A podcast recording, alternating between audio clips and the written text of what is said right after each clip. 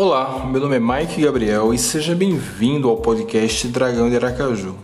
Esse podcast é gravado em lives do YouTube que acontecem diariamente às 9 horas da noite, antes de cada rodada da Série B, após cada rodada da Série B e após cada jogo do Confiança.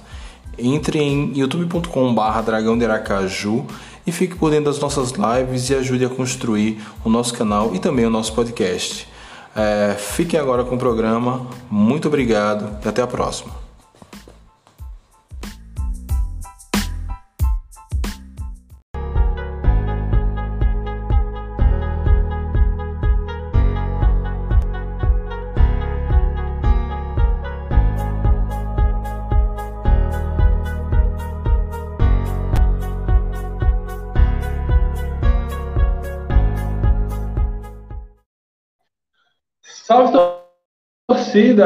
Mike Gabriel aqui para o balanço da primeira rodada da Série B 2021.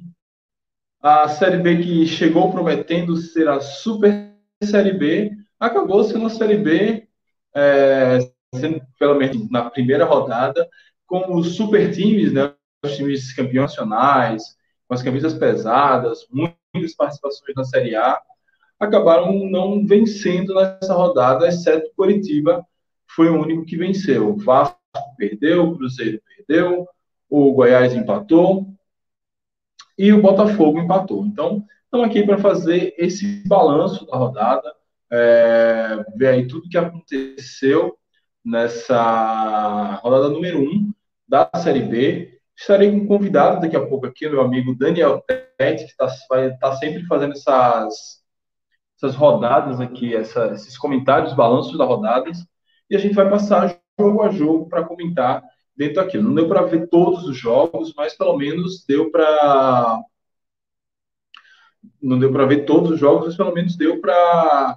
Olhando os, os, os, melhores momentos, os comentários, as, as, análises. Mas, assim, o jogo do Confiança, obviamente, eu vi. É, vi o primeiro jogo da, da rodada, Londrina e Brasil, e o último jogo da rodada, que foi Goiás e Sampaio. Ou seja, eu vi o jogo de confiança e os jogos que terminaram em 0 a 0 Não tirando o jogo do Dragão, que é o que importa. É... Tirando o jogo do confiança, que é o que importa. É... Acabou que eu dei azar e acabei presenciando os 0 a 0 é, BC Julinho, antes que Tete chegue aqui, eu vou ler os chats aqui da turma. BC Julinho pergunta quando o novo atacante estreia. Cara, ele saiu hoje do beat. Eu arrumar as coisas aqui para deixar o mouse mais fácil. É, ele saiu hoje do beat. É, talvez estreie é, contra o Goiás. Vamos ver aí as opções de, de Rodrigo, se ele já chegou, se ele já treina, se ele já tem é, já está apto a jogar, porque, por exemplo, diferente de Luiz, de Penha, eram jogadores que estavam jogando até bem pouco tempo. Parece, parece que já tem um mês, pouquinho, e foi eliminada do, do Goiano. Não sei qual foi a última vez que ele jogou, se ele já está apto mesmo a jogar, enfim. Mas já está regularizado, já está apresentado, já tem coletiva dele no canal oficial do clube. Creio que agora a, a tendência é que ele é, extrai rapidamente. É, eu deixei uma, uma enquete no chat fixado aqui. Quem foi a maior decepção da rodada? Então você clica lá, vota na sua maior decepção da rodada. Foi o Vasco, foi o Cruzeiro, foi o Botafogo ou foi o Goiás? Vasco perdeu, Cruzeiro perdeu, Botafogo perdeu e o Goiás perdeu. Para mim, a, a, não teve decepção, confiança venceu. Que bom que assim seja. É... E também o aviso aí de mandar o superchat sempre que você tiver, se você não estiver vendo isso ao vivo, é, esse aviso não cabe para ti, mas sempre que estiver vindo ao vivo e puder nos ajudar, manda aí o superchat com aquela sobrinha que sempre tem ali no Google Play, é, manda aí esse superchat para gente, ok? É, avisos dados, hoje estamos em poucas pessoas, vamos ver se esse projeto funciona, avisei agora em cima da hora, é, mas vamos lá, somos poucos, mas é assim que a gente começa. É, o canal começou pequeno, então vamos começar esse projeto de fazer o balanço, essas análises da rodada, da Série B, É, o horário também não ajuda, quase 11 horas da noite, mas vamos lá. É, vamos dando seus chats aí para a gente começar. Deixa eu botar logo na tela aqui a minha primeira análise, enquanto o Daniel chega. Opa! Deixa eu botar aqui. Pronto, aí eu vou ter que tirar o chat. Pronto, esse vai ser o primeiro tema que a gente vai falar, né? Camisas pesadas, resultados ruins, balanço da rodada 01 da Série B. É, foi muito falado antes da Série B começar sobre as camisas pesadas, sobre Vasco, Botafogo, é, Cruzeiro, Coritiba, Goiás. Acaba que eu já previ isso. É, eu tenho um vídeo aqui nesse canal, até foi bem acessado, que é desmistificando a Super Série B. E eu falava que as coisas não eram tão simples assim, principalmente pelo fator financeiro. Esses clubes que eu acabei de citar são clubes que é, demandam muita grana, são clubes que são acostumados a estar na Série A, recebendo cota de Série A, recebendo cota de 40, 50, 100 milhões, que é o caso do Vasco, vem para a Série B com essa nova formatação, sem o, a cláusula paraquedas, eles vão sofrer principalmente pela questão de recursos. Além do mais, os clubes que hoje frequentam a Série B, a Série B não é mais uma divisão. É, a Série B não é mais uma divisão ruim, ou como é que eu posso dizer? Não é mais uma divisão de onde os times que estão lá já estão lá porque, enfim, deu tudo errado, ou é uma das mais inferiores, não. Hoje a Série B é nivelada, hoje a Série B é forte, com clubes de camisa, com clubes de tradição, clubes de grandes capitais. Ainda existem outros fatores, como a Copa do Nordeste, que ajuda os nordestinos, é, o Campeonato Paulista, que dá uma força para os paulistas se prepararem financeiramente, estruturalmente é, e também desportivamente. Então, hoje temos uma Série B bem diferente do que foi quando os grandes começaram a cair lá com a queda do Corinthians em 2009. É, Jefferson Rodrigues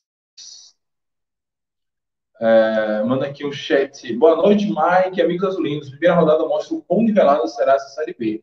Exatamente. Então, assim, espero que ela seja nivelada, espero que o Confiança siga fazendo esse jogo. Hoje eu acabei de assistir o jogo do Goiás. Eu vi que esse jogo do Goiás, é, pelo menos pelo primeiro tempo, se encaixa muito com o nosso, nosso jogo. É, então, se o Confiança arrancar um empate lá na Serrinha ou mesmo uma vitória, não será surpresa dado que o Goiás ele não conseguiu criar muita coisa, mas ele tentou uma blitz, deu muito espaço para o Sampaio fazer esses contra-ataques. A gente vai falar um pouquinho mais quando chegarmos à análise do jogo com o Goiás versus Sampaio Correia. Ok?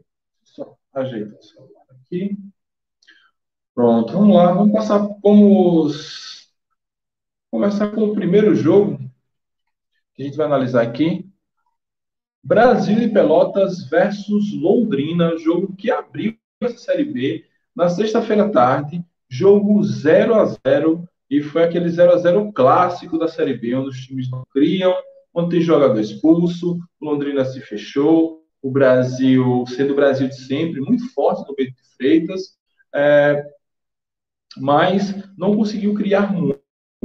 É, quando o jogo estava 11 contra 11, estava mais branco, o Londrina ia ao ataque, acabava abrindo alguns espaços. É, depois que o Londrina perdeu, e perdeu cedo o seu jogador, foi ali na metade do primeiro tempo, quando o Londrina perdeu seu jogador expulso, o Brasil tentou avançar, tentou ir para cima, é, mas esbarrou na boa atuação do goleiro do Londrina, que fechou tudo, 0 a 0 dois times que devem disputar a zona de rebaixamento. Então, para quem está nessa, nessa briga aí para não cair, é um, um, bom, um bom resultado. No caso, para a gente, torcedor de confiança, é um bom resultado que Brasil e Londrina não tenham pontuado, assim, tenham feito um ponto apenas, não tenha havido um vencedor, porque ambos acabam se segurando lá no fundão. É um jogo muito ruim, é, mas assim, jogos ruins vão ter toda a Série B. Difícil serão jogos movimentados, como foi, é, sei lá, eu puxar um pela cabeça, CRB e Remo, que a gente fala hoje 2 a 2 Normalmente os jogos da Série B tenderão a ser mesmo bem truncados, bem amarrados. Essa é a tendência da competição. É, vamos passar para o próximo aqui. Guarani e Vitória 1 a 1 Esse jogo eu não consegui assistir, foi logo após o jogo do Guarani, aí você vai dar jantar à filha e tal, e eu vi alguns lances do jogo. É, eu esperava que, eu já, já tinha projetado esse jogo na, na minha análise pré-rodada, que o, o Guarani iria surpreender o Vitória, o Daniel Paulista saber encaixar o time contra o Vitória. É, uma percepção minha, a partir da experiência, todas as vezes que Daniel dirigiu com confiança, precisou enfrentar o Vitória, nós fizemos boas partidas, nós conseguimos anular as melhores peças do Vitória. Foi assim na Copa do Nordeste desse ano, foi assim na Série B do ano passado. Então, o... foi mais ou menos isso. Ainda que tenha sido um jogo equilibrado, a gente vê aqui no gráfico da tá tela. Eu não sei se para vocês está tá tão tranquilo de ver esse gráfico. Eu tentei fazer o mais visível possível, me dá feedback disso também. É, mas dá para ver como o Guarani criou muitas oportunidades, mas o Vitória teve um, um primeiro gol é, muito rápido, muito cedo, né? Inclusive foi o primeiro gol da Série B. O Soares chutar fora da área. Isso é, deixa o jogo mais afoito ao, ao Vitória. Na Série B, foi assim ano passado, deve ser também. Quem marca o primeiro gol tende a pontuar. Nessa, nessa primeira rodada, que eu me lembro, não houve nenhuma, nenhuma virada, nenhum jogo de virada. Então, todo mundo que fez o primeiro gol ou venceu, ou pelo menos empatou. E aí, com essa com o Vitória saindo na frente, dificultou um pouco as coisas para o Guarani. Mas o Guarani foi lá, teve mais de jogo, pressionou e conseguiu fazer o gol de empate. É, dois times aí que acabam sendo uma incógnita. Eu acho que esse Guarani vai, vai sofrer mais, mas eu acho que esse Vitória pode jogar mais do que jogou. Eu creio que o Vitória, não sei se ele vai ter condições de lutar pelo acesso, mas ele não deve sofrer o tanto que sofreu no ano passado é, com a zona de rebaixamento. Acho que esse Vitória ele tem bons valores, é, o técnico já está adaptado, se não tiver nenhuma bagunça interna, eu creio que esse Vitória vai muito bem na, na Série B. Vamos seguir agora para o próximo jogo.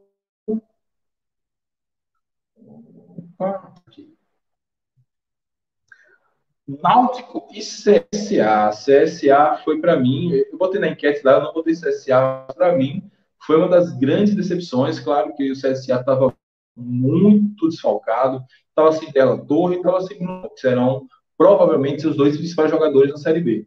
Já o Náutico estava em estado de graça, né? jogando nos aflitos, pós-título pernambucano em cima do esporte, time completo, é, Giancarlo voltando a fazer boas, boas atuações, Chiesa voltando a jogar bem, e assim foi. O goleiro do, do CSA é, foi o melhor em campo, foi um destaque, pegou demais, e foi 1 a 0 por conta do goleiro, né? O gol da o Náutico abriu o placar até cedo, ali por 20, 25 minutos do primeiro tempo, é, um chutaço para da área de Jean Carlos, e dava a entender, pelo volume de, jogo que o Náutico estava apresentando, que ele iria fazer um placar mais elástico até em cima do CSA. Mas aí o goleiro do CSA resolveu pegar tudo, fez uma, pelo menos umas três grandes defesas e impediu que o CSA saísse da, de Recife com uma goleada nas costas. É, é um destaque engraçado, pitoresco, para a camisa horrorosa do CSA. Parecia que o CSA estava usando um colete de treino. Não sei quem teve aquela ideia, estapafúrdia, de fazer aquela camisa amarela com as mangas de outra cor. Realmente parecia um, um colete um colete de, de treinamento. É, Jailson Costa, Mike, assistiu o jogo Sampaio vs Goiás, muito abaixo tecnicamente. Dá para a gente ganhar nos contra-ataques e na raça. É, como eu estou ainda esperando o Daniel Tete para a gente fazer juntos o programa, é, e já aproveitando o Fernando Augusto aqui, porque como é que aquela história soldado no quartel vai trabalho. É, DG, vou te mandar o link. Fique à vontade. Se não quiser vir, não venha não, mas assim, não se sinta pressionado. Estou mandando o link aqui para DG, vem construir aqui com a gente. É, sobre a gente poder vencer o Goiás, cara, eu achei, eu, eu vi bem isso, viu? O, o, o Goiás jogando num. Opa. Pronto. Fernando Santana, oficialmente convidado. É, só dando, abrindo um parêntese aqui nessa análise, é, sobre Goiás e Sampaio, acho que sim. Goiás ainda ataca em bloco, mas deixa muito espaço. É, e assim a gente pode ser sim que encaixe um ataque. Vamos ver. Quando chegar na, na, na fase, na análise do jogo do Goiás e do, do CSA, né, que está aqui enchendo o saco, quando chegar na análise de Goiás e Sampaio, a gente fala um pouquinho mais sobre isso. Ok? Então, sobre. Voltando a falar de Náutico e CSA. Aqui, ó. Quem não chora não mama. Salve DG. Tá fazendo a live no meio da rua. Eu. Você tá me ouvindo? Tô ouvindo. Você me ouviu? Pronto. Boa noite, todo mundo tá vendo aí. Rapaz, eu só dei essa Oi? Eu só dei essa passadinha aqui rapidinho por conta da central de superstições, né? No final do, na final do Sergipano, tava o decreto mais limitado e eu não tava podendo correr aqui na praça. Mas eu já voltei a correr já tem 11 dias e o resultado tá aí, né? Eu já fui correr hoje, acabei de chegar, tô aqui ainda suado, mais suado que Alex Henrique na apresentação. O cachorrinho tá aqui esperando para passear, só vim dar boa noite mesmo para você. Tava aqui tomando um copo d'água pra galera. Graças a Deus estamos vivendo um delírio coletivo, né? Que esse delírio dure por pelo menos mais 45 pontos, né?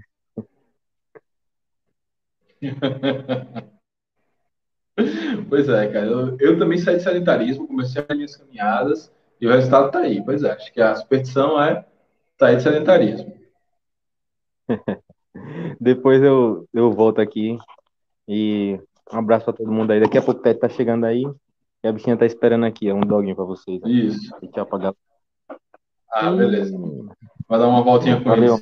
eles. Abraço, DG. É...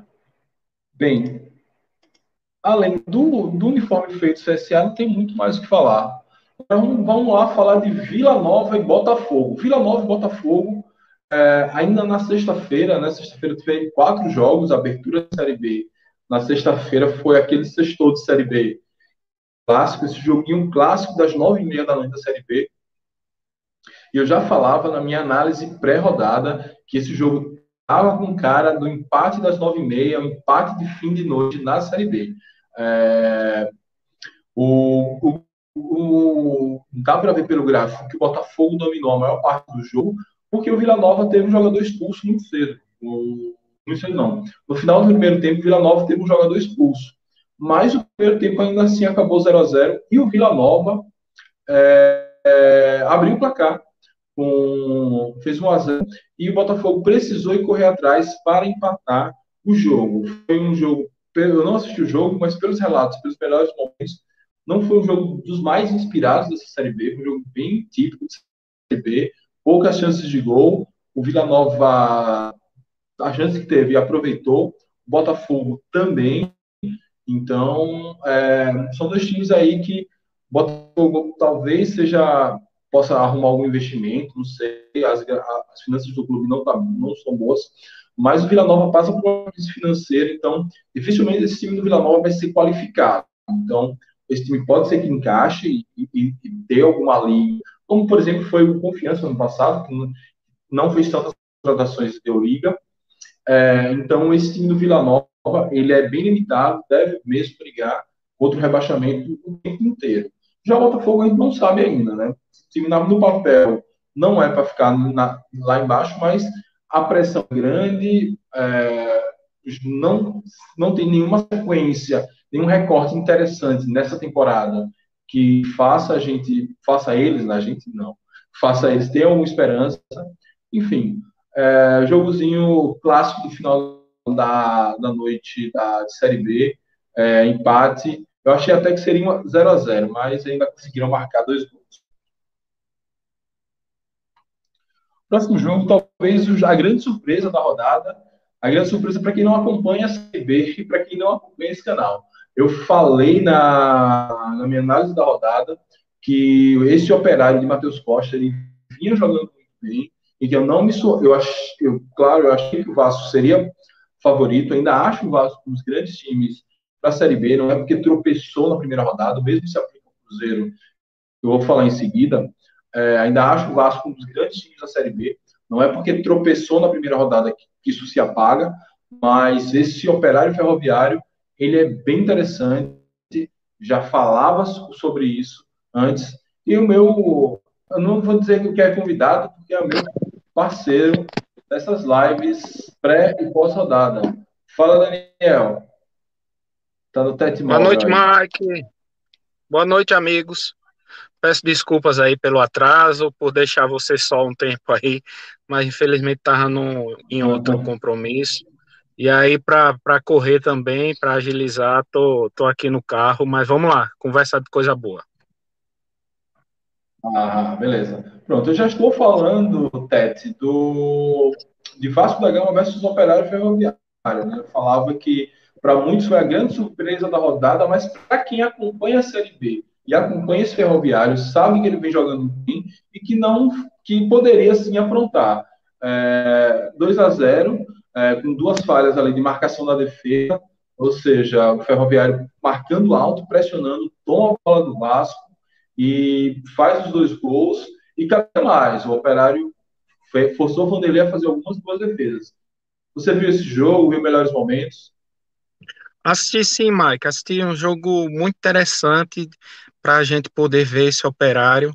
Eu que já tinha tido a oportunidade de, por umas duas vezes acompanhar o operário no Campeonato Paranaense, que ele vem muito bem, vai jogar semifinal agora com Londrina, né? E eu já tinha, além de ver principalmente agora nessa nesse é, período é, antes do, do, início da Série B, bem próximo ao início da Série B, ele trouxe mais algumas peças, se reforçou, e eu já esperava um, um, um, um operário bem forte para essa Série B. Foi um jogo é, bem interessante, o, o, o operário, assim, é, é, se apresentou muito bem, não deixou o Vasco jogar, marcou em cima, fez dois gols, colocou bola na trave. Eu gostei bastante do Operário. Eu já imaginava que seria um, um, um grande candidato ao acesso, de ficar lá em cima beliscando uma vaguinha para a Série A. E agora eu ponho mais fé ainda que esse time vai dar trabalho. É verdade. Além de tudo, porque o Ferroviário normalmente ele é muito forte em casa, já conseguiu três pontos fora, três pontos esses que poucos times conseguirão na Série B. Então, esses três pontos podem fazer bem a diferença na hora de, de fechar os quadros do acesso. Com certeza. Lá no Germano é, Krieger mesmo, para você tirar. No Germano Krieger mesmo, para você tirar ponto do operário, vai ser complicado, viu? Esse time, esse time eu acho que vai dar o que falar nessa Série B.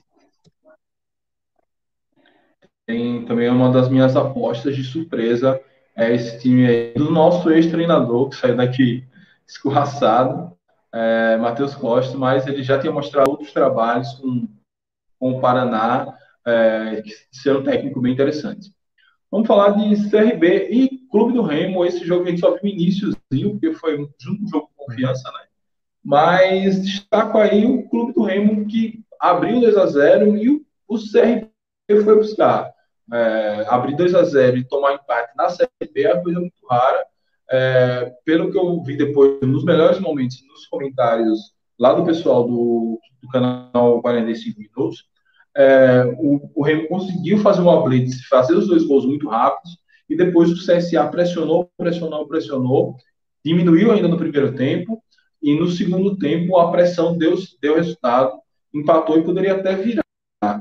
É, esse CRB que eu achei assodada a demissão de Roberto Fernandes, vem fazendo uma temporada interessante, passou de fase na Copa do Nordeste, está na terceira fase da Copa do Brasil, chegou às finais do Campeonato Alagoano, e um Remo também interessante, invicto até agora, já que não perdeu na, na estreia. Eu apostava que o CRB venceria, mas esses gols relâmpagos aí do, do Remo ajudaram. É que você tem a falar desse jogo, Tete?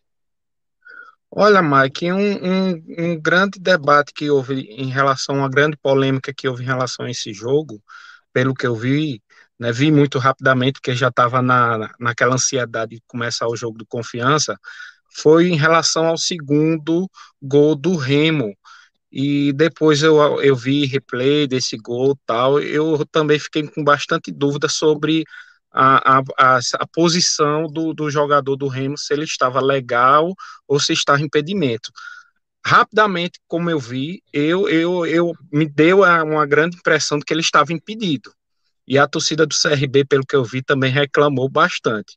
Coisa que poderia, com certeza, mudar a, a, todo o resultado do jogo, né? Porque aí, da mesma forma que o CRB partiu uhum. para tentar empatar e virar o jogo perdendo 2 a 0 seria muito melhor se tivesse só com um gol atrás, né?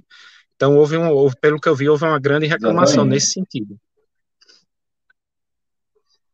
É, no, no, nos melhores momentos que eu vi lá no canal da Globo, é, não passou um lance que supostamente teve um, um gol, não, supostamente não, houve um gol anulado do CRB que parece que foi mal anulado também. Então, a bronca com a arbitragem pela parte do CRB não foi pequena. E a gente sabe como, a, como a arbitragem, ainda mais sem o VAR, erra e erra muito na Série B, né? Da Série B é complicado. A gente já foi, foi vítima em várias ocasiões. Foi vítima em várias ocasiões no ano passado. É, Jailson comentou ainda do jogo passado, né? O Operário mostrou muita personalidade, mesmo jogando fora de bom casa. resultado para nós, né, Marcos? Esse né? Não deixou ser jogo. É, resultado bom pra gente. Eu, acho que, eu não acho que o CRB brigue para cair, mas acho que o Remo sim. O Remo, eu tava olhando a escalação do Remo, rapaz, os caras contrataram muito, mas ainda tem jogadores ali que. Eu não sei se não, se eu, se eu troco pelo, pelos do confiança. Você Remo tem um tá Renan Gordon. Beleza. Um time que ah. contratou tanto, né? Gastou tanto para ter um Renan Gorne como titular de ataque, né? Camisa 9. Exatamente. A Eric Flores, cara. Eric Flores que eu achei que estava até aposentado, ainda tá jogando. Mas enfim, isso é, é problema deles, vamos ver. Às vezes encaixa também, né? O próximo jogo, melhor jogo da rodada. Confiança 3, Cruzeiro 1. Aí só vou deixar você começar. Cara, o jogo pra gente foi assim excepcional, né? Muito mais que eu, pelo menos, esperava. Apesar de a gente ter sofrido, entre aspas, sofrido, né, uns 20, 30 minutos com o domínio é, do Cruzeiro, né, um domínio, mais um domínio mais de posse de bola, né, porque de efetivo eu não vi muita coisa, não. O Rafael Santos não fez uma defesa, nenhuma bola foi, acertou o alvo, foi a gol, né, então, assim, é, eu fiquei muito satisfeito com a forma que o Confiança se postou, como o Confiança se defendeu, e principalmente para mim foi o, o, ponto máximo de, de, de, de, assim, de alegria em ver é, o desenvolvimento do Confiança no, no, no, jogo, foi ver aquela transição rápida que o Confiança estava fazendo, defesa-ataque, aqueles contra-ataques rápidos, perigosos que começaram a surgir até, até sair o gol e também as expulsões, né? Coisa que era muito raro da gente ver. Quer dizer, raro não, a gente não via no confiança do, do, do estadual, da Copa do Nordeste, a gente não via. É, por mais que a gente roubasse uma bola na defesa, era uma no meio campo, volta a bola, e a gente nunca via o Confiança buscando o ataque com rapidez, com velocidade, para poder aproveitar a posse de bola num contra-ataque, numa coisa, nunca a gente tinha isso, e a gente viu bastante, principalmente com o Neto, Neto Berola, que eu acho que é, é, foi o nome da partida, né? Mas Luigi também, Luigi conseguiu expulsar praticamente ele, um jogador com dois lances de contra-ataque. Então me alegrou bastante ver essa condição do, do confiança no jogo, de ter essa transição é, muito veloz, coisa que a gente não via, coisa que a gente ficava só naquele joguinho de top de bola, moroso, sem efetividade nenhuma, e que eu considero que foi muito melhor do que é, ver o Cruzeiro com, com domínio de posse de bola, mas um domínio infrutífero, sem, sem efetividade nenhuma.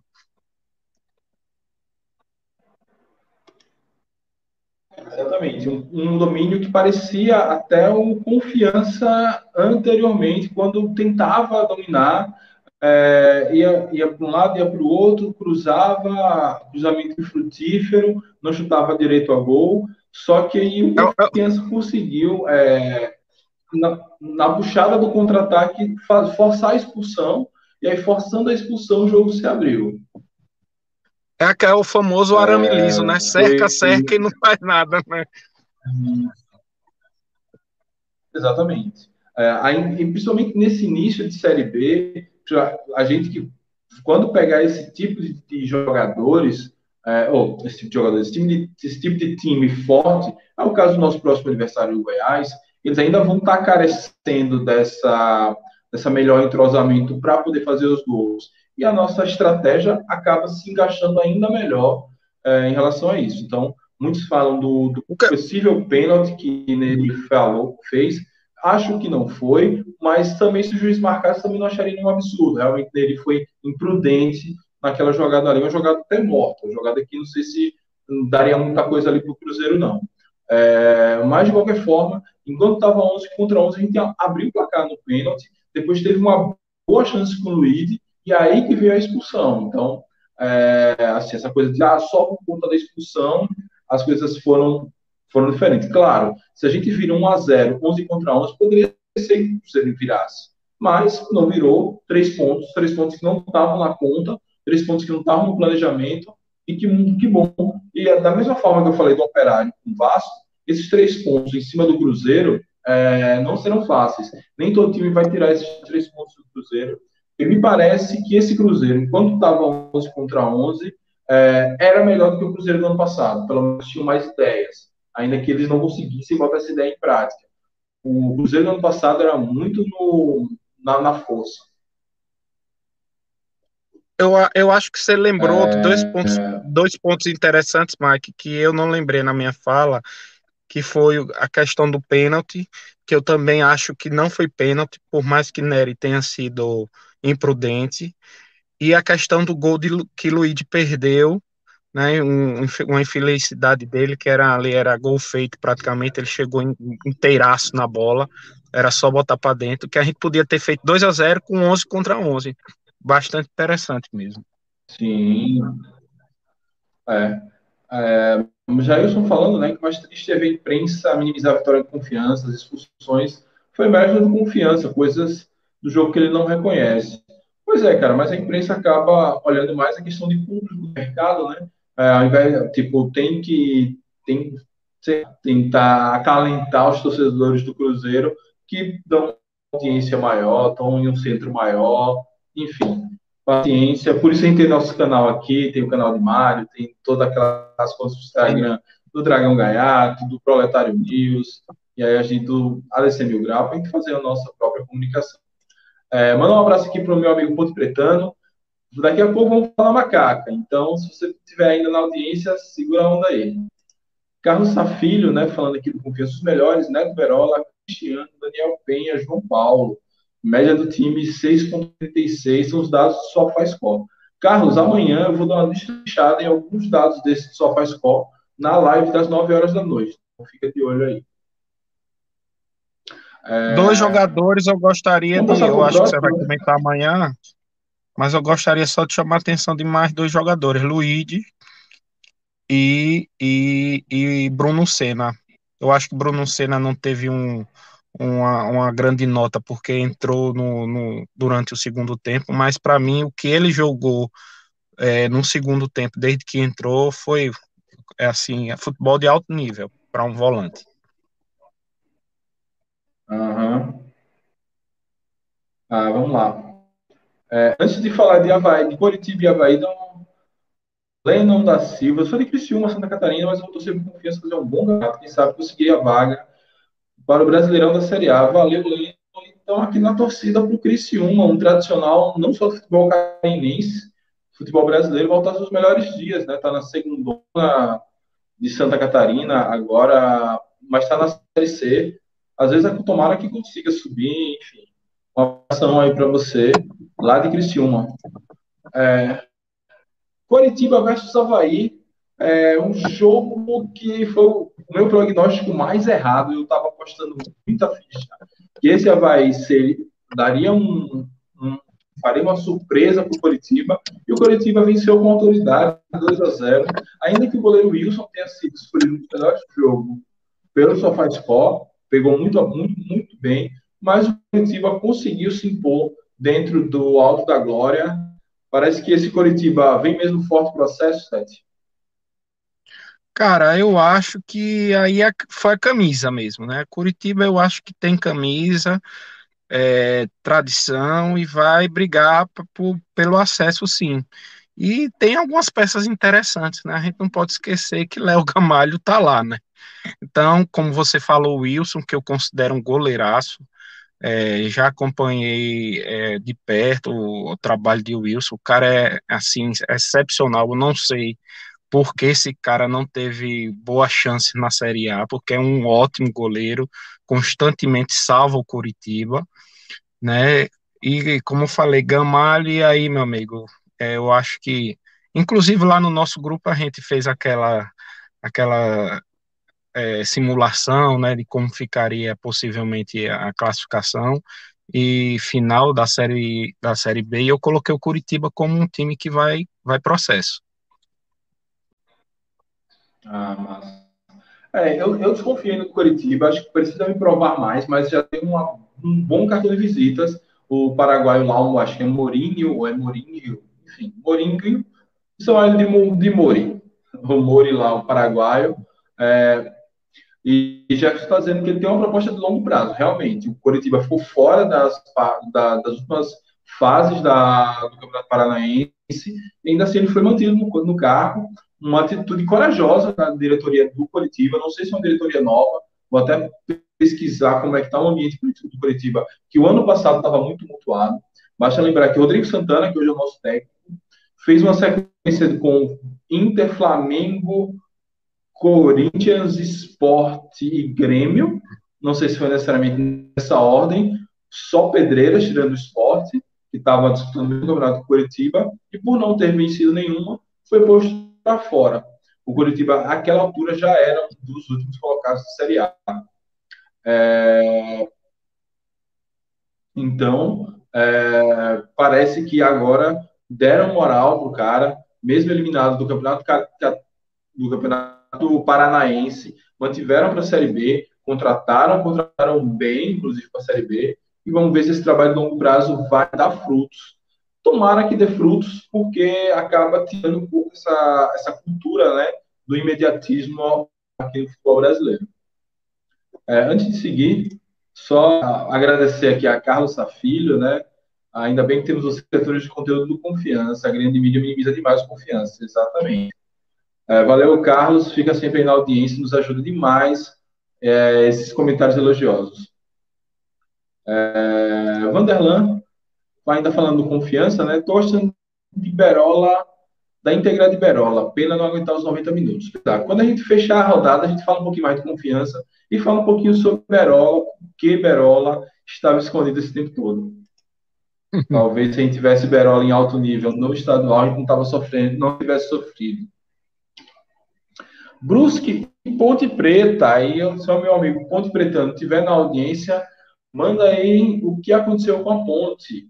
Pelo que a gente vê aí no mapa, no, na, nos dados, né, no gráfico do SofaScore, o Brusque dominou a Ponte Preta amplamente. Eu já esperava esse tipo de resultado. A Ponte Preta está em crise, está sem técnico ainda, demitiu Alan, não, Alan Alcer do do Guarani. Eu não sei qual foi o técnico que ele demitiu, mas ele não conseguiu arrumar um técnico, fez várias propostas, não fechou com ninguém.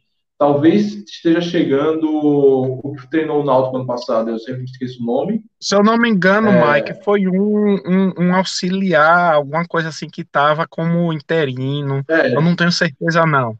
Não, não era, se eu não me engano, não era desses pistolões que normalmente treinam lá. Que,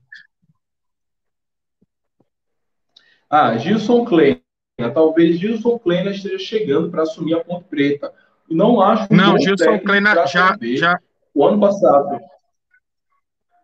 Ele já, tá, já estava Fala. lá no, no, no estádio do Brusque. Ele já, já assistiu a partida da arquibancada. Ah, então, então já está confirmado. Então, pelo menos já sim, um técnico, sim. não é um técnico que eu sugeriria ao, a Ponte.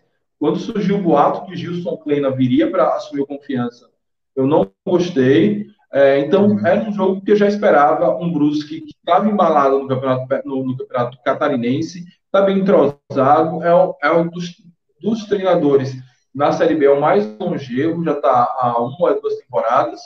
É, dentro do seu estágio, pelo muito forte, conseguiu vencer o, a Ponte Preta sem grandes problemas. Você viu alguma coisa desse jogo, Tete? Eu assisti, eu assisti alguns pedaços desse jogo e eu acho que o Brusque é um time bem interessante. Eu acho que não tem time para tentar disputar acesso, mas é um time que vai dar trabalho, vai tirar ponto aqui e ali de time grande também. Ele tem um jogador muito bom, camisa 10, Thiago Alagoano, que vem já umas duas, três temporadas se destacando lá. Tenho, eu me esqueci o nome dele agora, mas o camisa 9 deles, é, que inclusive estava afastado, é, se eu não me engano, estava lesionado por um bom tempo, voltou, voltou e fez dois gols, também é um cara que promete, esse camisa 9 do Brusque, então é um time ajeitadinho, um time que com certeza vai aprontar dessas, como fez com a Ponte, sim. É, e eles conseguiram o fato de tentar mandar a maior parte dos seus jogos pela manhã, porque o campo deles não tem iluminação, então fazendo seus tá trocando a iluminação manhã pela tarde, parece que no sul tá voltando a iluminação. Tá trocando a iluminação do estádio. Trocando, tá em período. Ah, enfim, tá trocando aí enquanto enquanto se precisar jogar algum jogo à noite, nesse período parece que eles vão para Joinville, que é uma cidade próxima, jogar à noite, mas vão tentar jogar o máximo dos jogos enquanto fazem essa manutenção, essa troca de iluminação é, em jogos pela manhã, que não, sem necessidade de iluminação artificial. Ah, bacana. O que eu acho até justo com ele, né? É, afinal, não, não dá para penalizar o clube jogar longe do seu estádio porque não tem iluminação, não, não teve como se adequar, ainda mais. Tem uma melhoria, né? Onde a grana acaba se Como? Uma melhoria que eles estão fazendo. Eles não estão por desleixo quebrado lá, eles uhum. estão trocando e melhorando. Exatamente. Próximo jogo é o jogo de hoje, né? Que eu acabei não tendo tempo de botar os dados aí, mas não, não, não difere muita coisa, não. Foi Sampaio 0, é, Goiás 0. Aí eu vou puxar um comentário lá de trás é, do Jefferson, né?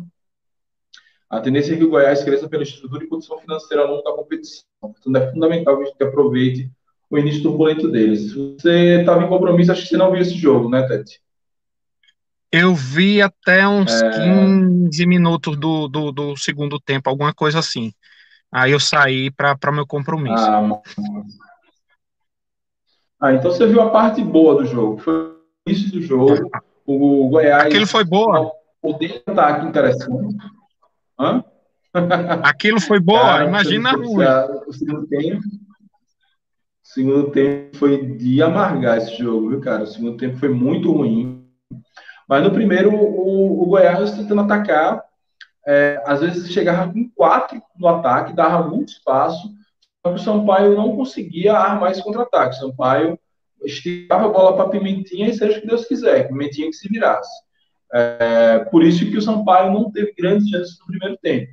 Mas o Goiás mostrou alguma organização. Pareceu em, apareceu em algum momento, até o jogo do Cruzeiro, o, o, o, início do jogo do Cruzeiro com a gente, atacava, ia muito pelos lados, mas não conseguia finalizar, tanto que Mota não fez grandes defesas no primeiro tempo. Ele até trabalhou mais no segundo tempo do que no primeiro.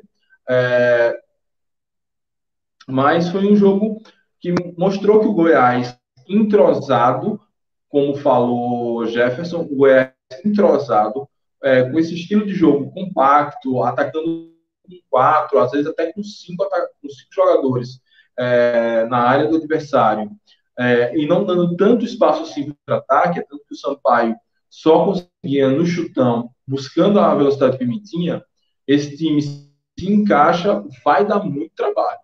Ainda bem que a gente já pega ele já na próxima rodada.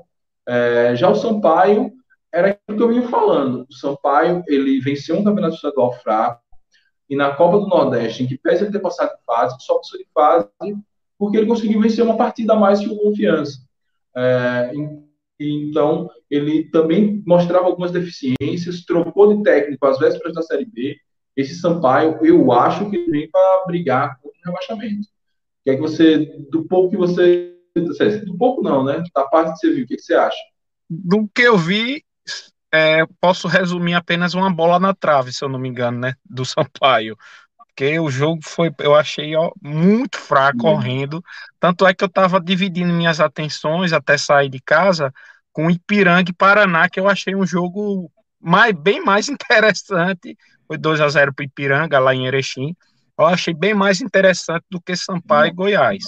Eu concordo com o nosso amigo fiel, sempre está conosco aqui, Jefferson, né? Jefferson Ribeiro é, que a gente tem que aproveitar esse momento do Goiás. As minhas dúvidas apenas são no sentido se realmente o Goiás vai conseguir engrenar, por, apesar da camisa, Goiás tem muita camisa e, e vem também pela camisa para brigar pelo acesso, mas é um, crise, um time que está em, em grave crise financeira, então por isso eu não sei se ele vai conseguir, não. É, assim, o Goiás, ele mostrou claramente, ele está desconcertado, assim, desentrosado, porque ele só venceu três partidas na, na temporada, está muito tempo sem jogar, só fazendo amistoso, é, então é, a falta de entrosamento estava muito clara, e para um time que tenta brigar para subir, volta para a Série A, essa parte inicial da, da Série B é muito importante. O, cara, o próprio comentarista da Sport TV estava falando, os três pontos que, que valem nessa rodada são os mesmos três pontos que valem na 38 rodada. Então, se eu, eu, espero que ele já perca a próxima partida, que é justamente contra o Confiança. É, eu creio que se ele não, se eles não derem algumas respostas imediatas, esse encaixe, esse entrosamento só chegue lá para a décima rodada, décima quinta rodada, eles não vão sofrer com briga para não cair. Mas dificilmente eles vão conseguir dar uma arrancada rumo ao acesso. Enfim, não, não é um problema nosso. Fala, Ted. Matson foi relacionado para o jogo, Mike? Eu não prestei atenção. Eu não prestei atenção, não prestei atenção. Você foi relacionado. Eu acho assim, o Goiás Mas... teve uma, uma, uma boa peça de reforço, e eu só vi essa, que foi o Aleph Manga, né, que inclusive jogou hoje, que foi um dos artilheiros do Campeonato Carioca, jogador do Volta Redonda, é, que eu acho que realmente foi uma boa contratação, mas no mais, eu não, não sei se o Goiás é, tá com um bom time para tentar disputar acesso, não. Vamos ver. Espero que, que é, é, não, não comece a, a, deslanchar na próxima partida, né? Deixa o Dragão ir lá pelo menos beliscar um pontinho para é. depois ele tentar para depois ele tentar fazer uma não, gracinha em busca do acesso. Pois é, se nos nossos sonhos três pontos nessas três primeiras rodadas seria o máximo, já temos três, um pontinho, voltar com um pontinho de Goiás, tá ótimo, tá ótimo mesmo. Eu, sou, eu sonho agora com tá cinco ótimo, pontos, Mike mais dois empates, não é acontecer. É, fechamos essa rodada. É, antes de gente falar, conversar um pouco mais com a audiência, falar um pouco mais de confiança, é, falar dos outros times também. É, só a gente vai fazer a, a, a live pré-rodada, mas a gente não vai fazer amanhã, porque amanhã tem um jogo isolado e aí, enfim, é, vamos fazer na quinta-feira, antes da rodada de fato acontecer, que a rodada vai acontecer no final de semana esse jogo isolado é porque acho que nem, nem Operário e nem Guarani estão envolvidos na Copa do Brasil, os outros times, se bem que o Goiás também não, né? Mas enfim, vai rolar esse jogo isolado amanhã. e aí a gente vai, vai pular esse jogo aí na nossa análise pré-rodada, mas a, a, ideia é que eu e Tete venha aqui fazer sempre a pré-rodada e a pós-rodada, a, análise da rodada, que a gente espera que aconteça na rodada, e um balanço do que aconteceu nessa primeira rodada. Né? O balanço dessa primeira rodada, para a gente, torcedor de confiança, é extremamente positivo, mas para quem esperava uma Super Série B, com os times de camisa pesada, que foram campeões brasileiros da Série A, atropelando, parece que a minha teoria de que não vai ser nada de Super Série B, vai ser uma Série B disputadíssima é, e, e, e, disputada com todos os clubes, não só com aqueles ditos grandes, vai se confirmar, porque realmente, além dos clubes da CB estarem mais preparados, é, o fator financeiro é, pesa um pouquinho. Eu falei isso no início da live, Tete. O que é que você acha? Qual o balanço final que a gente faz nessa rodada? É uma, é uma coisa muito inicial ainda, né, Mike? Eu acho que a gente não tem como ter parâmetro para a Série B pela, por essa primeira rodada só. A gente teve surpresas, né? Uma ótima surpresa com o nosso Dragão detonando o Cruzeiro, graças a Deus. É, o Brusque ganhando do. Uma surpresa, entre aspas, né? O, o Brusque ganhando da Ponte, poderia ser um jogo um pouco mais é, complicado para é, o Brusque pela, pela tradição da Ponte, né?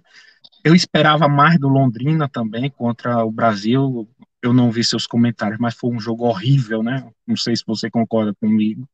Esperava mais do Goiás também, né? Mas como até. Hã? Foi triste, né?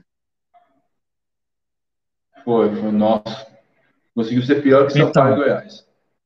Eu esperava mais do, do, do, do, Londrina. Tem jogadores interessantes, tem Salatiel, Safira, né, dois homens de ataque, ainda tem Orobó na reserva, é, Pirambu, que chegou agora também, foi voltou do Brusque, porque não houve acordo de, de, de prorrogação do, do empréstimo dele lá com o Brusque, então voltou para Londrina. É um time que eu acho que tem condições de, de, de, de, jogar melhor, tal, mas é uma coisa muito inicial ainda, que a gente não tem como ter é, é, nenhum parâmetro de como isso vai se desenvolver. O próprio Curitiba, que eu acho que é um time que vai, uhum. vai brigar, mas também é uma coisa muito inicial, deu sorte de ganhar do Havaí, que também eu acho que vai estar tá lá em cima nas cabeças, o Havaí, como um amigo nosso falou agora há pouco. É, mas não, não, não, eu não tenho como fazer nenhum diagnóstico agora de quem deve estar tá no final lá em cima e quem deve estar tá lá embaixo. Eu acho que lá para a décima rodada a gente pode ter já alguma ideia. Até lá é o confiança aí, é. buscando seus pontinhos para a gente não ter susto. Não, é, basta ver como foi a Série B do ano passado, né? O Paraná disparando e acabou rebaixado. É, Sampaio e CSA na zona de rebaixamento e acabaram disputando o acesso no, no, final. Então, muita coisa vai acontecer. Mas o fato é que, dos grandes favoritos ao acesso, acho que talvez só o Curitiba não decepcionou, porque também pegou um favorito ao acesso, que é o, que é o Havaí. O, o, o Botafogo, eu já, eu realmente não esperava grande coisa do Botafogo.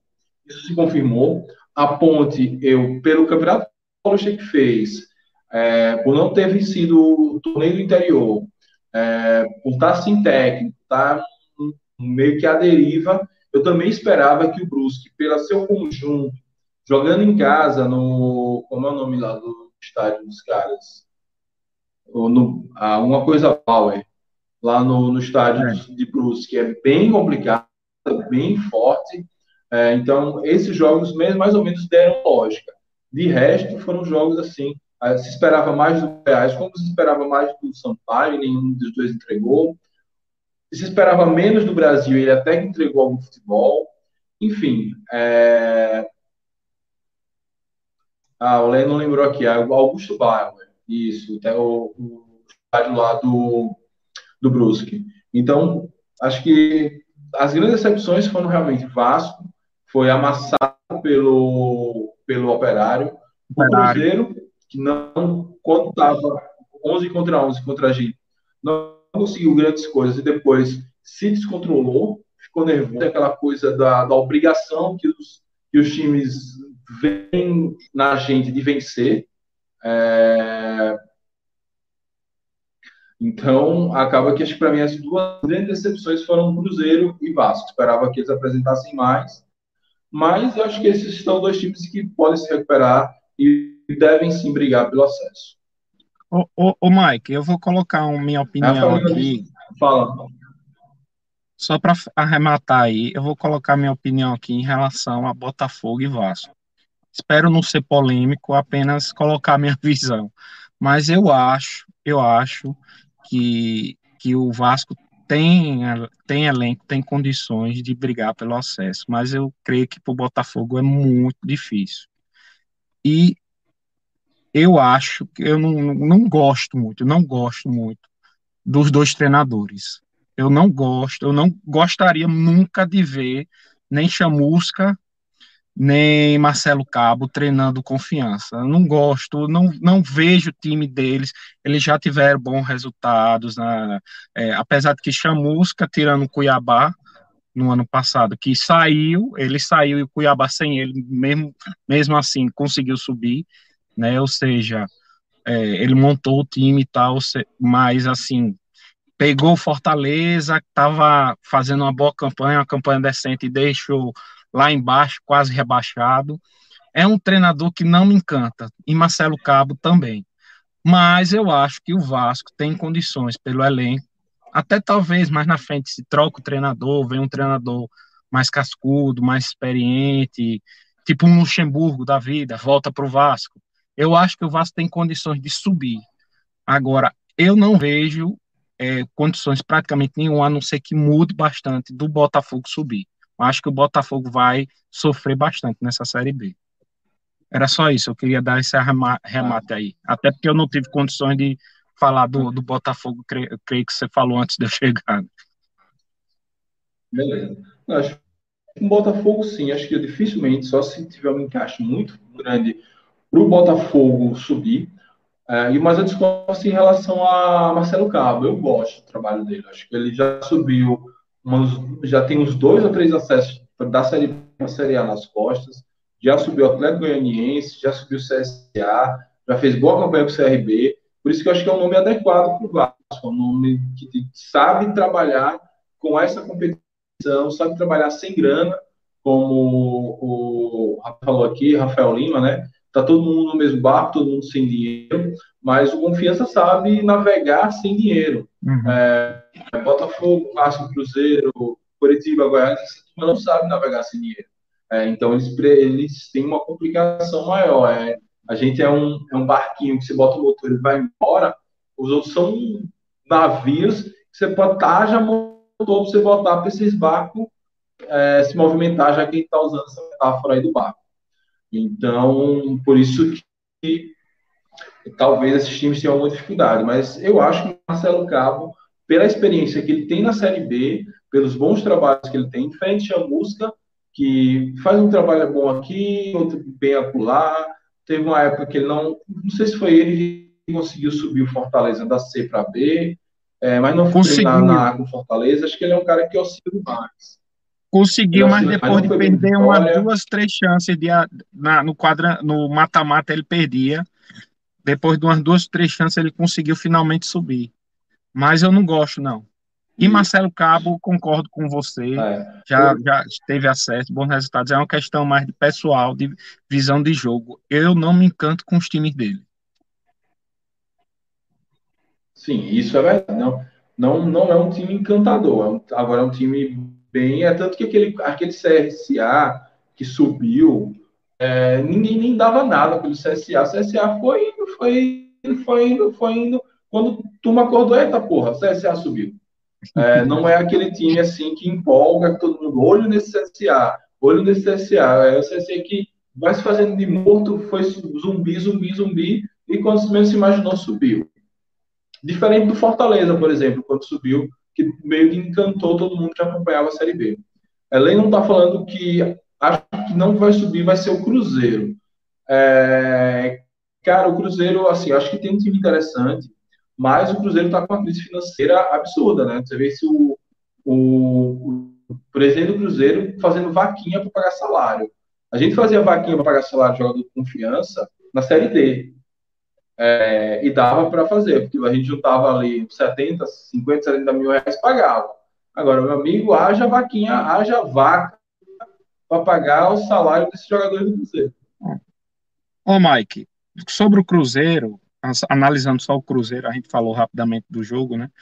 Sobre o Cruzeiro, teve uma coisa que, que eu fiquei bastante é, satisfeito de ver, porque não era o que eu esperava, sábado, e, e me, me, impressionou.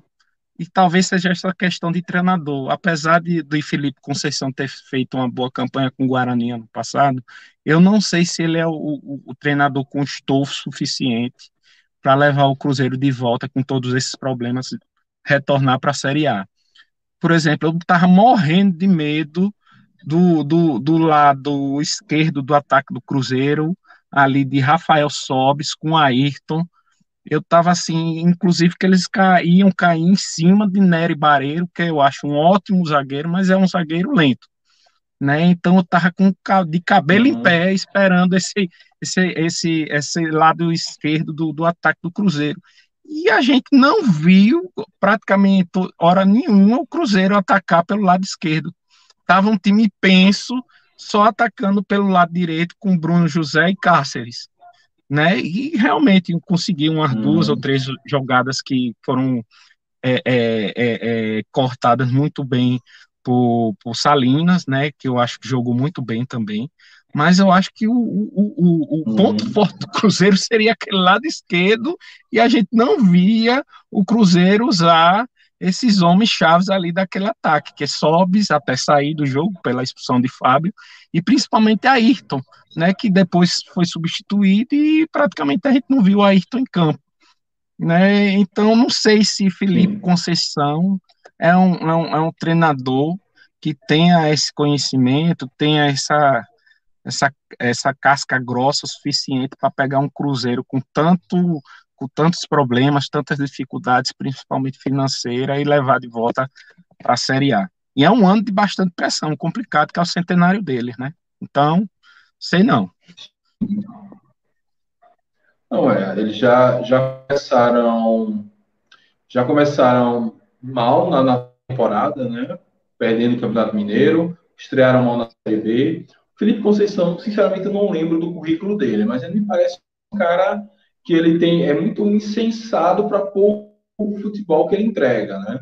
É, acho que ele é muito festejado como um cara moderno, um cara muito bom, mas ele até agora, do pouco que eu pude acompanhar, com o Guarani do ano passado, acho que com o América de um ano anterior, que perdeu a, o acesso de uma forma bizarra, acho que ele entrega pouco. Mas vamos ver no, no, no que dá. Acho que a, talvez a, o Cruzeiro tenha caído muito pelo lado esquerdo da nossa defesa, devido ao ataque deles. Talvez em, levando em conta que tinha Luigi, Salinas e João Paulo estreando, poderiam estar sem entrosamento e realmente estavam.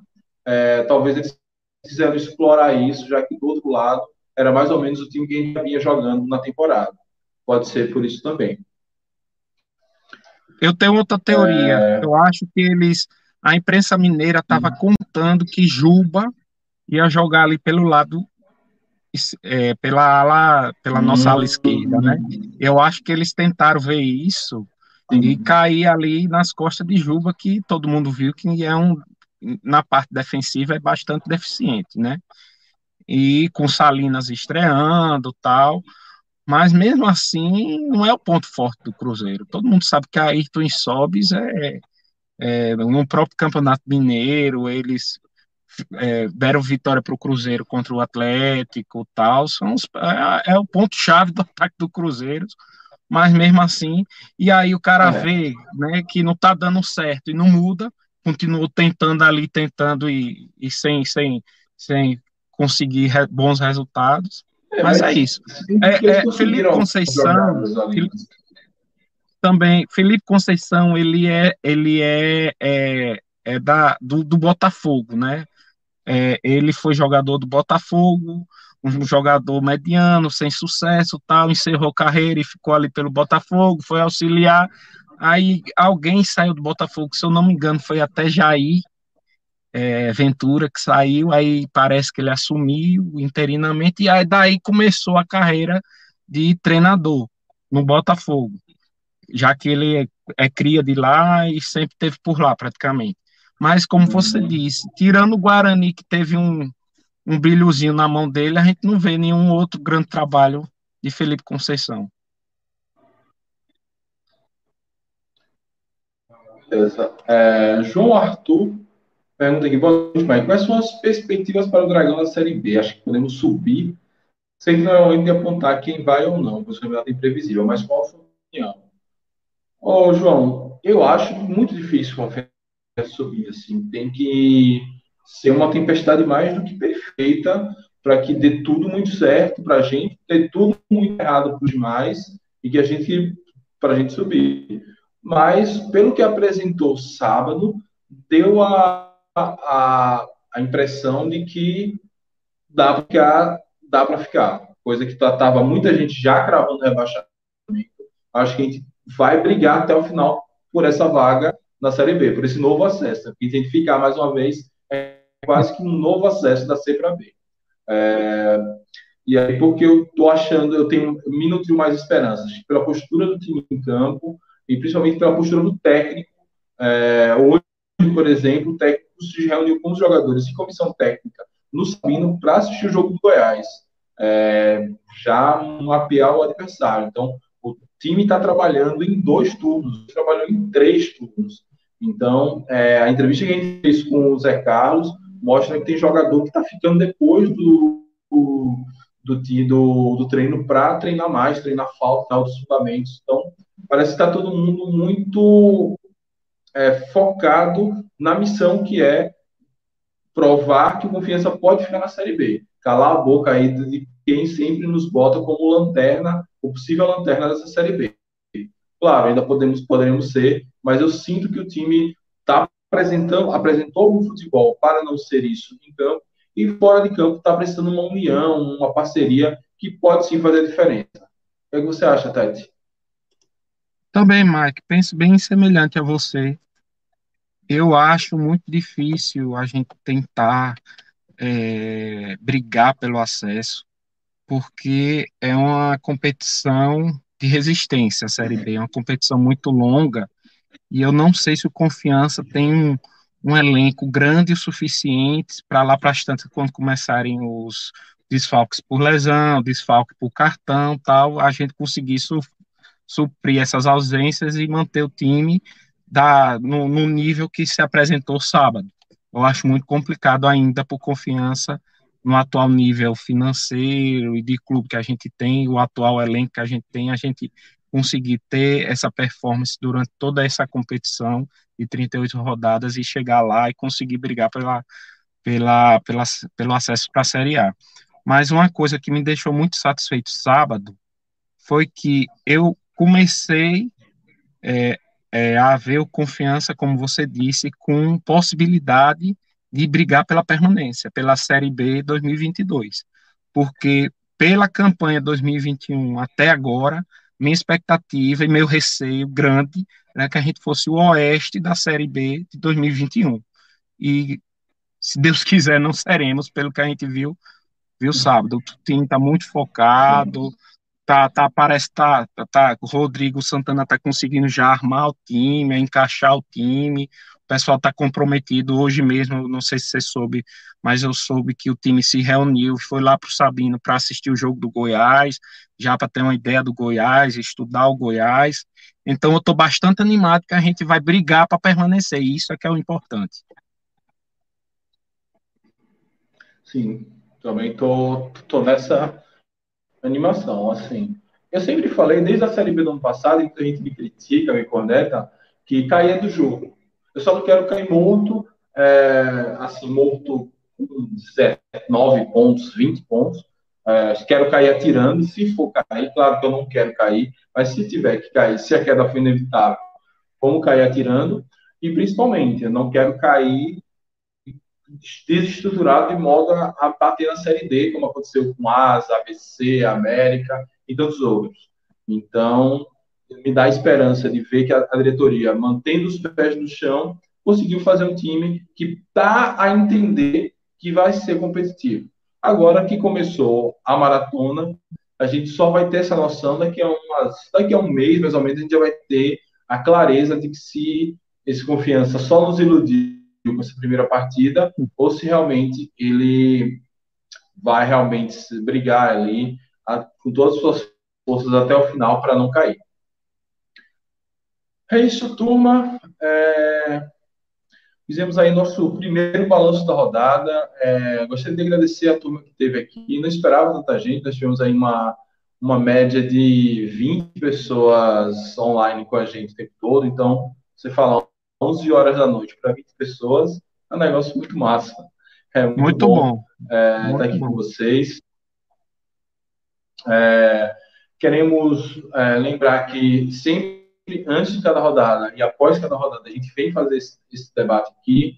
Quem sabe a gente, à medida que, que essas lives comecem a se estruturar, a gente começa a pegar o fio da meada, chame gente de outros clubes, né? Tem o nosso parceiro aí, torcedor da Ponte, pode vir aqui participar com a gente. Aí vai ser bem mais legal. Pessoas que torcem para outros times, que têm uma outra visão é, de como o campeonato se, se, estabelece. Claro que aqui teve torcedor da Ponte, torcedor do Vasco, torcedor do Criciúma, muita gente também colaborando. Isso ajuda demais a engrandecer nosso trabalho. É, Tete, meu caro, meu caro, valeu por hoje. Quinta-feira à noite, estamos aqui, nove horas, né? Isso, perfeito. Eu que agradeço, Mike. Mais uma vez foi muito bom estar com você e com os amigos aqui nesse bate-papo legal. Valeu mesmo. Até a próxima, se Deus quiser. Ah, valeu. Então, dá um abraço aí para Jefferson, que está sempre aqui. Mas gostei da ideia da live pós-rodada. Parabéns você estar tá sempre conteúdo sempre. Valeu, Jefferson. Que bom que você gostou, cara. Vamos tentar fazer. Espero que a confiança nos mantenha entretidos e esperançosos para conseguir fazer até o final. É, e aí vai ser também bem legal. Amanhã à noite teremos live normal sobre confiança, analisando os números do primeiro jogo. Ao longo do dia, se tiver notícia suficiente, a gente manda, bota um giro de notícias aqui no canal. Fica sempre de olho nas nossas redes. E até a próxima. Forte abraço a todos e fui.